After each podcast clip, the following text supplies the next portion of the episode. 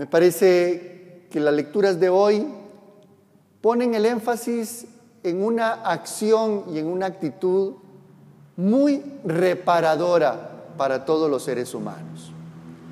Y es el descanso, que no está referido solo al descanso definitivo que llega después de la muerte. Ese descanso definitivo en que terminamos en los brazos de Dios, totalmente calmados, sosegados y en paz. Sino que es una acción reparadora también a lo largo de nuestra historia. Los seres humanos no estamos hechos para el desasosiego. No estamos hechos para vivir en la total tensión e intranquilidad. Y a veces no solamente necesitamos el vital descanso luego de poner a prueba nuestras fuerzas físicas, sino también nuestra alma, nuestro espíritu interior requiere del descanso reparador. Hoy hemos escuchado en el Evangelio una de las experiencias más reparadoras que descansan el alma. Y es cuando humildemente, en medio de nuestras fragilidades, somos llevados por nuestros hermanos ante la presencia de Jesús, que quiere curar nuestro interior y nuestro exterior. Hemos escuchado este texto donde cuatro personas llevan al paralítico frente a Jesús. El presupuesto de este descanso reparador es la fe. Creemos que la fuente del descanso está en Jesús. Y luego de las preguntas que termina haciendo Jesús al paralítico, comienza esta experiencia.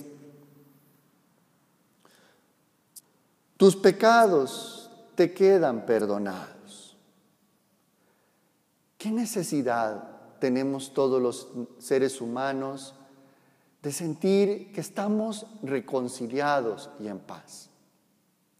Que toda culpa insana ha sido liberada, que toda responsabilidad ha sido asumida mirando a los ojos de aquellos a quienes les hemos fallado o hemos errado.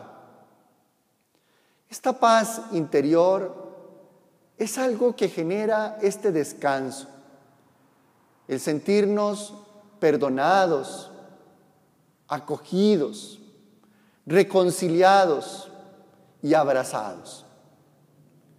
Es una experiencia de mucha hondura espiritual y que enriquece nuestra alma, enriquece nuestro interior.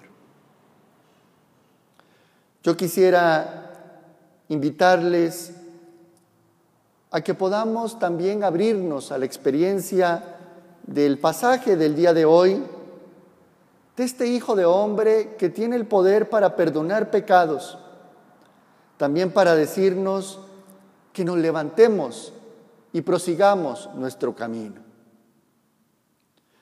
Demos espacio al descanso que el mismo Dios nos ha prometido. Que necesitamos como presupuesto la fe para empezar a vivirlo como una experiencia espiritual. Que la paz, el perdón, la reconciliación y el abrazo tierno de Dios termine saliendo a nuestro encuentro nos conceda el descanso y sintamos la paz.